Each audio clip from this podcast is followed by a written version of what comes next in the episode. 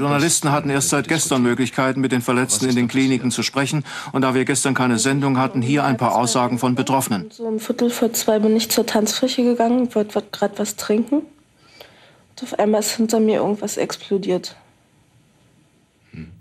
On April 5th in West Berlin, a terrorist bomb exploded in a nightclub frequented by American servicemen. Am 5. April 1986 kommt es in der Diskothek La Belle in Berlin-Friedenau zu einer Explosion. Eine Bombe geht hoch. Es ist nicht der erste Terroranschlag, der West-Berlin in den 80ern trifft. Wir wussten schon, dass wir im Fokus vom internationalen Terrorismus stehen. Das ist Die Mauerstadt, wildes West-Berlin. Folge 9. Der Anschlag. Ich bin Johannes Nichelmann. Berlin ist die Frontstadt des Kalten Krieges. Hier stehen sich zwei Systeme gegenüber. Der Kapitalismus im Westen und der Kommunismus im Osten. USA gegen Sowjetunion. In Berlin sind die Armeen beider Lager stationiert. Auge in Auge. Und an wohl keinem anderen Ort der Welt befinden sich so viele Agenten und Spione sämtlicher verfeindeter Nachrichtendienste wie hier. Das heißt auch, jeder misstraut jedem, auf allen Seiten auch wenn man eigentlich im selben Team spielt. Und normalerweise hätte ich sie gern geschüttelt an der Stelle und hätte gesagt, äh, Kinder, wollen wir jetzt alle dasselbe, nämlich die Leute kriegen oder was wollen wir hier? Was geschah in der Nacht auf den 5. April 1986?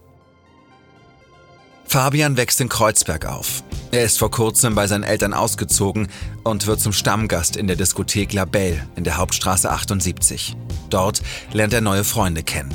Ich war oft da, ja, ja. Ich war, war jede Woche da. Mehrmals. Ich war damals 17 oder so und bin ja durch die Gegend gestreut. Und Stevie, ein Freund von mir, hat da im Service gearbeitet. Wir haben uns kennengelernt, ey. Ich glaube auch über das Label. Also ich bin dahin irgendwie und er hat da gearbeitet und da ist daraus eine Freundschaft entstanden. So. Was war das so für ein, für ein Typ als, als Charakter? Sehr lively. ja.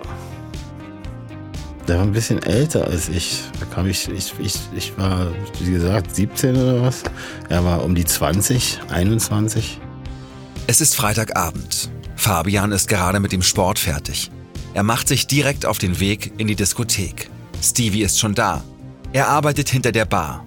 Sie begrüßen sich, unterhalten sich, so wie jede Woche. Der mir übrigens auch zwei, Mark, zwei Mark damals noch gegeben hat, dann konnte ich rüber mir einen Börek holen. Ich hatte ja kein Geld damals. Und ja, ja, dann bin ich rüber und auf der Straße hat er gerade angekommen und er hat es gemacht. Da ist es knapp 1.45 Uhr. Der Knall der Explosion ist kilometerweit zu hören.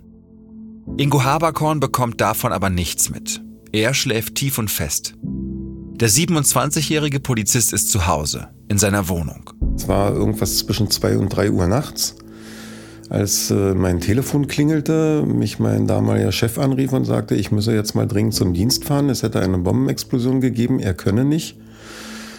Und äh, ich habe ihn dann nur noch einmal zurückgefragt, ob das wirklich wahr ist oder ob er mir da irgendwo eine Geschichte erzählen möchte, denn wir hatten eine Woche vorher erst einen Bombenanschlag auf die Deutsch-Arabische Gesellschaft. Und ein Bombenanschlag in Berlin, auch im alten Westberlin, innerhalb von einer Woche mit einer gewissen Dimension, war jetzt erstmal außerhalb meiner Vorstellungskraft. Da habe ich gedacht, irgendwas stimmt doch an der Geschichte nicht.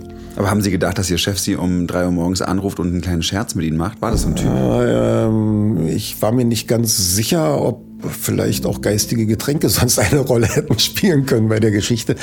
Nein, ich habe das relativ schnell, nachdem er das nochmal bestätigt hat, dann auch als ernst genommen, habe gesagt, okay, das war's, habe aufgelegt, habe mich angezogen, bin auf die Straße. Auf der Suche nach einem Taxi. Alles, was er zu diesem Zeitpunkt weiß, ist, dass eine Bombe explodiert ist. In irgendeiner Diskothek, irgendwo in West-Berlin. Die Kommunikationsketten laufen damals bedeutend langsamer als heute. Es gibt noch kein Internet und ein Funkgerät trägt auch niemand ständig bei sich. Er soll in die Polizeistation fahren und von dort aus helfen, die Ermittlungen einzuleiten und zu koordinieren. Ein Taxi hält an. Ja, dann bin ich in das Taxi eingestiegen und ähm, da Taxifahrer in Berlin eigentlich immer Bescheid wissen, habe ich gesagt, was ist passiert? Die Taxifahrer tauschen sich über Funk aus. Und dann sagt er, wieso, was soll passiert sein? Sagt er, es soll irgendwo geknallt haben. Was, was ist passiert? Ja, irgendwo da in Steglitz, da soll gekracht haben und so. Und dann habe ich gefragt, was für eine Gelegenheit, was ist das da? Naja, eine Disco. Sag ich, was für eine Disco? Eine Disco, in der sich Berlinerinnen und Berliner vor allem mit US-Soldatinnen und US-Soldaten treffen. Hier läuft Musik aus den Staaten, die nur selten im Radio zu hören ist. Vor allem Hip-Hop. Wichtige Infos für Ingo Haberkorn. Also alle auf der Fahrt vielleicht Viertelstunde, 20 Minuten. Als er im Revier ankommt, weiß er schon mehr als seine Kollegin. Er guckte mich vollkommen entgeistert an und sagte, wie, was, woher weißt du das? Die beiden sind sich sicher. Ziel des Angriffs sollten vor allem US-Amerikaner sein. Das Labell wird so gut wie nie von Touristen oder dem in Anführungsstrichen gewöhnlichen Berliner besucht.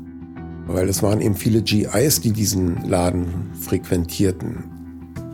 Gab es zumindest den Verdacht sehr schnell, dass das irgendwas war, was sich jetzt gegen die Amerikaner gerichtet hat oder richten sollte.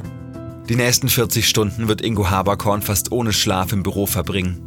Noch haben er und seine Kolleginnen und Kollegen nur eine sehr vage Ahnung davon, welche Mächte hier aufeinander wirken. Das hat ja eine Dimension gehabt. Da war ja klar, das ist jetzt noch nicht alles irgendwo. Das Labell liegt komplett in Schutt und Asche. Auf den Fotos von damals ist nicht mehr zu erkennen, dass das mal eine Disco gewesen sein soll. Dass hier knapp 260 Menschen gefeiert, geflirtet und getrunken haben sollen. Eine Besucherin wird einen Tag später in ihrem Krankenhausbett von einem SFB-Reporter befragt. Dazu, wie sie den Moment der Explosion erlebt hat. Frau Young ist die Frau eines amerikanischen Soldaten. Bei ihr sind die Trommelfälle gerissen. Sie hat schwere Brand- und Schnittverletzungen erlitten, stand unter Schock und hat noch heute Gedächtnislücken. Sie wollte sich nicht wie andere Amerikaner ausfliegen lassen und wird im Auguste-Victoria-Krankenhaus behandelt. Die Explosion war. Wie haben Sie das mitgekriegt? Naja, das war also von einer Sekunde zur anderen kam das. Also ich habe nur, wie dunkel wurde, ich war auf dem Kopf heiße Asche oder irgendwas, weiß nicht, was heißes äh, über mir gegossen wurde. Scheinwerfer und sowas wahrscheinlich, ne? Alles, was ich weiß an der Decke nicht. hing. Vielleicht, ja. Hm. ich weiß es nicht. Und dann habe ich automatisch die Hände hochgerissen und bin ja zu Boden irgendwie. Und dann habe ich eben nur Schreie und alles gehört und lag an der Erde und dann war der dunkel und dann habe ich gemerkt, irgendwie unheimlich viele Leute auf mir rumgetreten sind, nicht? In der Panik oder was. Mhm. Und dann... Äh, Sind Sie alleine rausgekommen oder hat Sie jemand rausgetragen? nee, alleine. Alleine. Ja, ich habe da noch ein Mädel mitgenommen mit mir. Ich weiß aber ja nicht mal, wie die aussah und nichts. Das war ja so dunkel und ich konnte kaum nachdenken oder sonst was. Ich habe nur in die Gegend rumgefasst, irgendwie so ein bisschen. Und habe ich eben gemerkt, dass da noch jemand war. Und da habe ich gesagt, komm, wir schaffen das schon. Und habe bloß gedacht, nicht hier drin bleiben, nicht sterben. Im Augenblick der Explosion steht Fabian gerade auf der anderen Straßenseite. Im Dönerladen hat er sich einen Börek bestellt. In der Tasche die zwei Mark, die ihm sein Freund Stevie im Labell dafür gerade noch gegeben hat. Habe mich umgedreht. Ich, man, man denkt ja nicht, was war alles Qual, also Rauch. Und ich habe ja nichts erkannt. Und dann hast du irgendwann ein paar, ein paar Schreie gehört. Und dann bin ich zurück. Und da war Melvin. Melvin ist so ein großer GI. Ich habe gefragt, ob er Stevie gesehen hat. Er hat also nein gesagt, bin reingegangen. Der Club ist nicht besonders groß. Tapeten hängen in Fetzen von der Wand. Nichts sieht mehr so aus, wie noch vor wenigen Minuten, als Fabian den Laden verlassen hat, um sich Essen zu kaufen. Da, wo die Bombe lag, da war die Durchreiche vom, zum Service. Und da habe ich auf mein Geld gewartet. Also auf die zwei Mark. Hätte, ich, hätte, er- hätte er mir die zwei Mark fünf Minuten später oder zwei Minuten später gegeben, dann hätte ich die volle Ladung abbekommen. Fabian steuert direkt auf die Stelle zu, an der er seinen Freund zuletzt gesehen hat, wo er ihn immer noch vermutet. So, und dann schreien die Leute, dann gehe ich rein und hole Stevie raus. So, und dann haben wir da draußen rumgelegen. Er war ja halbseitig verbrannt. Stevie kommt mit schweren Verbrennungen ins Krankenhaus. Fabian bleibt körperlich komplett unversehrt. Ja, dann bin ich irgendwann nach Hause. Bis zum nächsten Tag wird er nicht wissen, was wirklich passiert ist. Ich komme doch nicht auf die Idee, dass da eine Bombe explodiert ist. Niemand wusste, es war nur im Nebel alles. Tage später meldet sich die Polizei bei ihm. Sie hätten in den Trümmern seine Sporttasche gefunden. Er könne sie abholen. Also das ist ja mehr als Glück, das ist ja ein Schutzengel, der dich da irgendwie begleitet Ja, hat. habe ich damals auch gedacht, oh, ich muss ja für was ganz Besonderes hier sein, aber letztendlich bin ich einfach nur hier und atme. Also, es war nicht das einzige Mal, dass ich beinahe über die Klippe gegangen wäre. War übrigens davor, eine Woche oder zwei Wochen davor. Da hat mich, haben mich welche nach Hause gebracht. Und dann hat er aber irgendwie noch auf eine Freundin gewartet. Und dann bin ich nach hinten gegangen. Der ist nach vorne gegangen und der hat sich auch nicht angeschnallt. Und der Typ ist vorne durch. Pff, äh, gegen gegen ähm, eine Laterne. Hätte auch ich sein können. Innerhalb von einer Woche. Ja, oder zwei oder drei, irgendwie sowas. Kurz vorher halt. Kurz davor. Und auch aus dem Laden nach Hause gefahren. Noch in der Nacht des Anschlags auf das Labell beginnen die Ermittlungen. Ingo Haverkorn und seine Kolleginnen und Kollegen haben einige der Zeuginnen und Zeugen auf die Wache gebracht. Haben sie sehen können, wer die Bombe gelegt hat? Die saßen dann bei uns auf den Fluren und wurden nacheinander von den nachalarmierten Kollegen auch vernommen. Und das war auf jeden Fall eine ziemlich bedrückende Situation, muss ich ganz ehrlich sagen, weil man ja gemerkt hat, dass die Menschen teilweise noch mindestens in einer Art Schockzustand waren. Und das, was aus den ersten Vernehmungen rauskam, war jetzt nicht so, dass uns das wirklich weiterhalf. Also das hat uns nur so weit weitergeholfen, das hat aber die Spurensicherung dann auch ergeben nachher, dass der Ort der Detonation eingeschränkt werden konnte, weil natürlich so die Wahrnehmung der Menschen, wo hat's denn jetzt hier geknallt in dem Laden, äh, die konnten sie sehr wohl wiedergeben. Dass sie sagten, also ich stand am Tresen und das war dann eben ein paar Meter neben mir. Später zeigen die Abendnachrichten das ganze Ausmaß. Feuerwehrleute und Polizisten suchen nach Beweisstücken. Sie finden heraus, hier ist ein drei Kilo schwerer Sprengsatz explodiert, gespickt mit Nägeln und Eisenteilen. Zur Explosion wurde die Bombe mit einem elektronischen Zünder gebracht. Drei Menschen sterben. 28 werden schwer verletzt. Die Polizei weiß jetzt, dass die Bombe zwischen Tanzfläche und Bar deponiert gewesen sein muss. Vor der Bar befanden sich eine Bank und ein Papierkorb. Die Kripo möchte gern wissen, ob Gästen der Diskothek in der Nähe der Bar Verdächtiges aufgefallen ist. Nicht nur die Berliner Kriminalpolizei ermittelt. Auch die US-Behörden wollen wissen, was geschehen ist. Die waren unter Druck einfach, weil sie waren ihre Leute überwiegend die Ziel waren. Und in dem Zusammenhang, ja, es gab Besprechungen, wo auch Vertreter amerikanischer Behörden halt teilgenommen haben. Ich war bei einem Gespräch beim damaligen Vizepräsidenten dabei. Dem Vizepräsidenten der Berliner Polizei. Wo zwei Vertreter der US-Behörden erkennbar mehr wussten, als sie sagten. Woran haben Sie das erkannt? Und das merkt man, wenn die sich dann angucken auf bestimmte Fragen und äh, man merkt, wie sie vielleicht noch miteinander tuscheln und sich vielleicht aber auch mit Blicken nur verständigen und nach dem Motto, ups, äh, sollen wir jetzt oder sollen wir jetzt nicht? Was für Gefühle hatten Sie dabei, als das, das zu merken, dass die nicht mit offenen Karten spielen? Ich war eigentlich ein viel zu kleines Licht, aber normalerweise hätte ich sie gern geschüttelt an der Stelle und hätte gesagt, äh, Kinder, wollen wir jetzt alle dasselbe? Nämlich die Leute kriegen oder was wollen wir hier? Und äh, wenn wir sie kriegen wollen, dann müssen wir jetzt hier die Karten auf den Tisch packen. Sie haben das dann ja auf ihre Art und Weise gelöst, um das mal vorsichtig zu sagen. My fellow Americans. Was haben die US-Vertreter an den Besprechungen mit der Berliner Polizei verschwiegen? Es ist der 14. April 1986, 21 Uhr.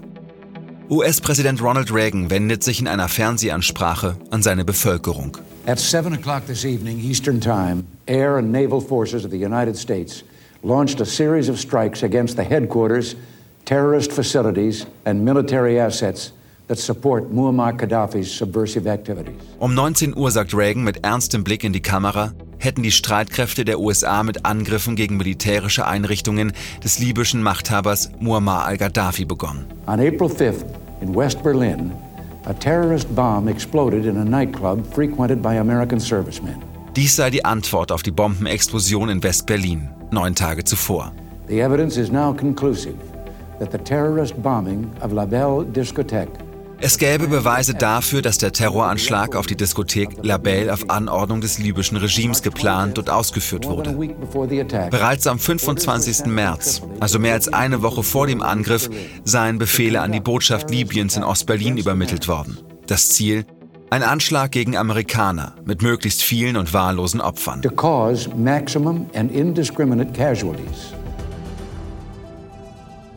Vermutlich ein Vergeltungsanschlag. Denn einen Monat zuvor versenkten US-Kampfflugzeuge fünf libysche Schiffe im Mittelmeer, im Streit um Hoheitsgewässer. Die militärische Gegenantwort der USA auf den Anschlag in West-Berlin dauert zwölf Minuten und tötet je nach Angaben zwischen 60 und 100 Libyer. Gaddafi selbst kommt davon. Er wurde vom damaligen sozialistischen Regierungschef Italiens gewarnt. Woher hatten die Amerikaner aber ihre Information, dass der Anschlag auf das Label wirklich auf das Konto des libyschen Machthabers Gaddafi ging? Heute ist bekannt, die US-Geheimdienste fangen am Morgen des 5. April, also nur wenige Stunden nach dem Anschlag, eine Nachricht ab. Die Botschaft Libyens in der DDR meldet darin Vollzug nach Tripolis. Vermutlich war es das, was die US-Vertreter Ingo Haberkorn und den anderen in der Unterredung beim Polizeivizepräsidenten verschwiegen haben. Gelegentlich hat man sich als Werkzeug gesehen oder als, als, als Puzzleteil in diesem Spiel. Und man darf eben nicht unterschätzen, Berlin war ein Hotspot aus vielerlei Gründen.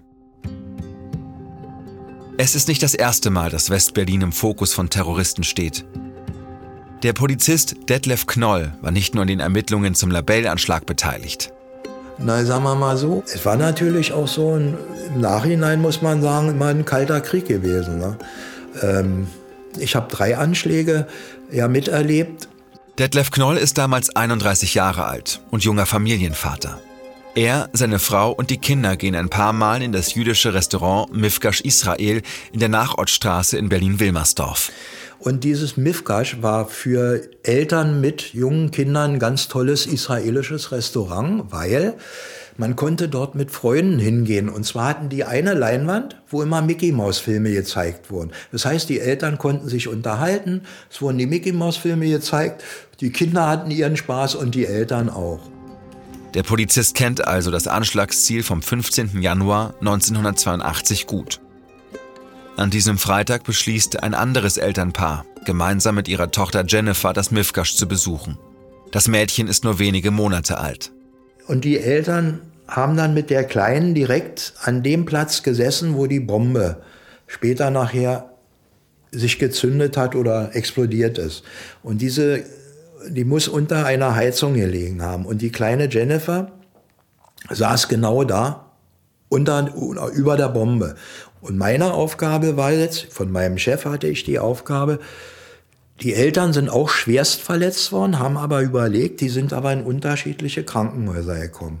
Nachdem dann nun die Kleine äh, verstorben ist, bin ich zum Vater hingefahren und musste dem Vater quasi die Nachricht überbringen, also dass seine kleine Tochter verstorben ist. Und das hat mich ganz schön äh, also mitgenommen, weil man eben selber auch Kinder hatte, wissen Sie? Und da hätte sagen können, Mensch, das hätte dir ja auch passieren können. Die palästinensische Terrororganisation 15. Mai bekennt sich zu dem Anschlag. Aber wirklich aufgeklärt werden konnte er nie.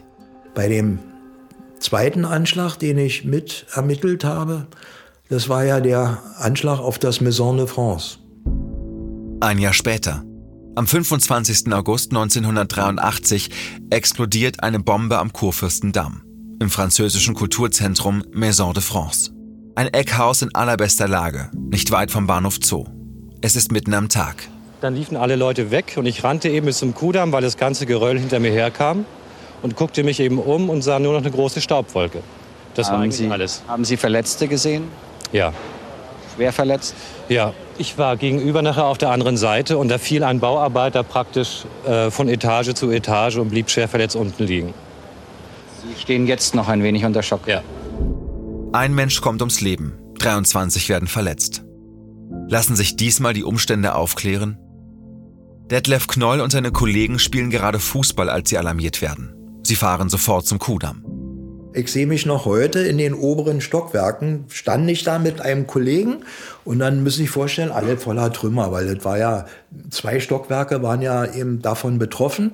Wie gesagt, und wir standen da und da, jetzt war die Feuerwehr war eingetroffen, natürlich schon, und die hatten jetzt immer Erst haben sie mit Hunden versucht, jetzt so eben äh, Suchhunde, Sprengstoffsuchhunde, ob vielleicht noch irgendwo, kann ja auch sein, Sprengstoff nicht hochgegangen ist.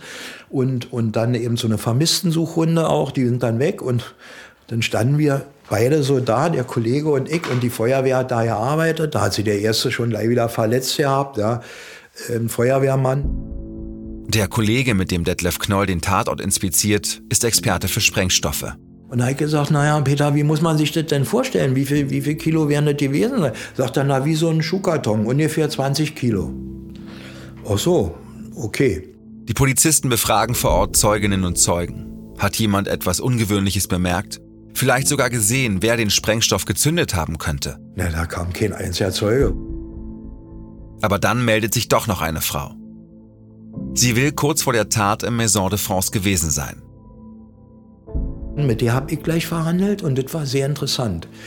Die Zeugin sagte aus, sie ist den Fahrstuhl hochgefahren und in dem Fahrstuhl war eine Person mit einem weißen Anzug, der hieß dann auch der Mann in Weiß, und der hatte einen Karton unter den Armen, einen Schuhkarton.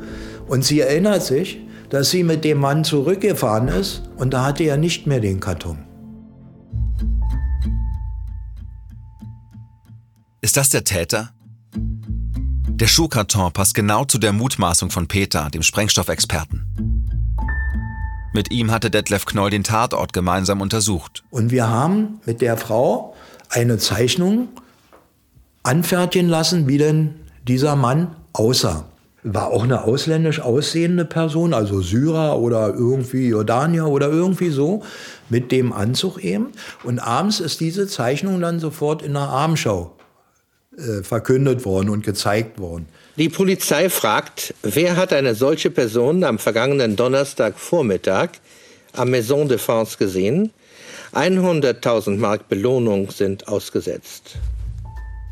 Angenommen, es war dieser Mann. Die Gefahr, entdeckt zu werden, ist erst recht groß, wenn sein Phantombild im Fernsehen zu sehen ist. Doch würde ein Terrorist dieses Risiko eingehen? Oder hat die Person längst die Stadt verlassen? Wenn ja, wie konnte sie so schnell entwischen? Denn West-Berlin ist ja eine eingemauerte Insel. Solange die Stadt geteilt ist, wird es darauf keine Antworten geben. Detlef Knoll und seine Kolleginnen und Kollegen können erst nach dem Mauerfall die Akten schließen. Und was sie dann erfahren, ist auch für die Aufklärung des Labellanschlags von Interesse. Denn es gibt Parallelen. 1991, nur wenige Monate nach der Wiedervereinigung, bekommt der Mann vom Phantombild einen Namen. Mustafa Ahmed El-Sibai. Er ist Libanese. Gehandelt hat er im Auftrag einer armenischen Terrorgruppe, unterstützt von Syrien. Aber es offenbart sich ein noch viel weiterreichendes Netzwerk. Geplant wird der Anschlag nämlich von einem Mann namens Johannes Weinreich, der wiederum gilt als rechte Hand des venezolanischen Terroristen Carlos, der für zahlreiche Anschläge weltweit verantwortlich ist. Die Westberliner Polizei erhält all diese Infos aus den Stasi-Akten. Sie beweisen, das Ministerium für Staatssicherheit der DDR, kurz MFS, hat eng mit den Terroristen zusammengearbeitet. Der Täter flieht, nachdem er den Sprengstoff positioniert hat, nach Ostberlin und reist von dort aus ohne Probleme weiter. Ich weiß, viele Jahre später ist diese Person im Nahen Osten, ich glaube von den Amis, gekriegt worden und ist, meine ich, auch liquidiert worden. Eine Erinnerung, die sich nur schwer überprüfen lässt. Aber 1994 gibt es ein erstes Urteil gegen einen beteiligten Oberstleutnant der Stasi. Das Landgericht Berlin verurteilt ihn zu vier Jahren Haft wegen Beihilfe zum Mord. Sechs Jahre später erhält auch Johannes Weinreich, der Planer des Attentats, eine lebenslange Freiheitsstrafe. Das Gericht stellt eine besondere Schwere der Schuld fest. Was aber hatte die Stasi davon, dass die Terroristen in Westberlin Attentate verübten? Ingo Haberkorn hat dazu eine klare Einschätzung. Der Auftrag der Stasi war destabilisieren.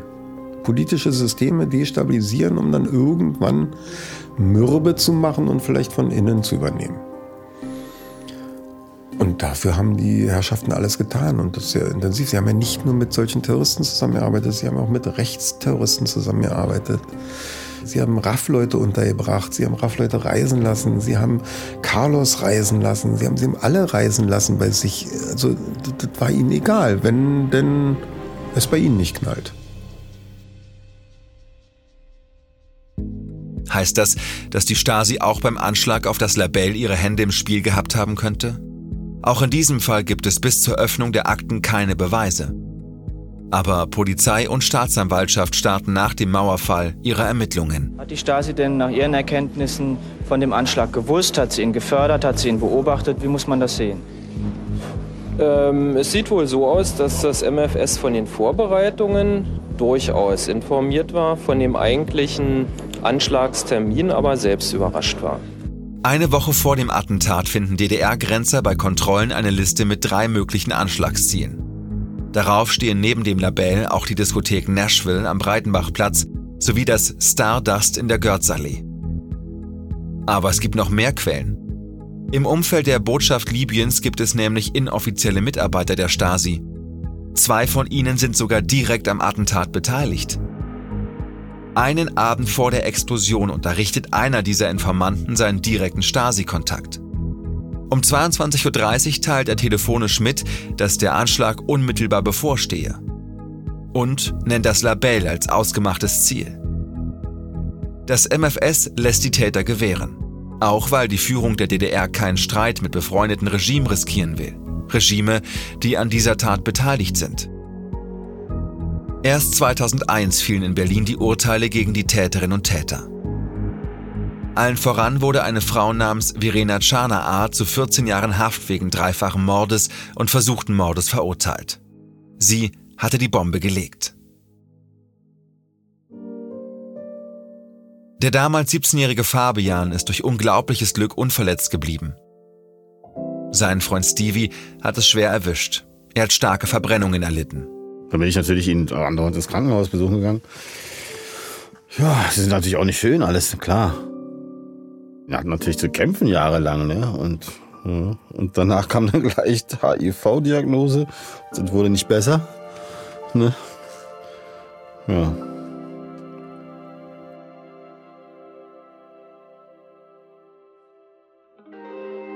Ein Jahr nach dem Anschlag auf das Label wird US-Soldat Smiley Baldwin nach West-Berlin versetzt, in die Frontstadt. Da, wo sich zwei verfeindete Systeme direkt gegenüberstehen. Wir waren hier mitten in Ostdeutschland. Wir waren alle tot. Wir waren tot. Es Hattest du Angst davor? Es war immer die ganze Zeit allgegenwärtig. Aber Smiley ist jung und er will die Freiheit der Stadt genießen. Kalter Krieg hin oder her. Ich war Single, hatte Kohle ohne Ende. Ich hatte keine Ausgaben. Und ich habe hier in einer der geilsten Städte der Welt gelebt. Also es war. Doch über Nacht kommt alles anders. Für alle. Der Fall der Berliner Mauer. Aber nicht jeder kann sich sofort an diesen Gedanken gewöhnen. Bin morgens aufgestanden, habe rausgeguckt und habe gedacht, um Gottes Willen, was ist denn auf der O-Straße los? Ja.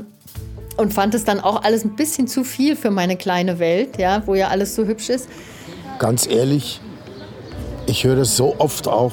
Ich möchte meine Mauer wieder zurück. also ja, denke ich sehr oft. In der nächsten Folge die Zeitenwende, das Ende von West-Berlin. Die Mauerstadt, wildes West-Berlin, präsentiert von RBB Kultur. Alle Folgen in der ARD Audiothek. Idee und Produktion Nikolas Kräuter und Stefan Widowild. Buch, Regie und Sounddesign Johannes Nichelmann. Mischung Julius Hofstetter. Regieassistenz Oliver Martin. Teile des Archivmaterials stammen aus dem Nationalarchiv Washington. Redaktion Kim Neubauer. Executive Producer Jens Jarisch. Die Mauerstadt, Wildes West-Berlin ist eine Produktion für den Rundfunk Berlin-Brandenburg von Casino Royal in Zusammenarbeit mit Studio J.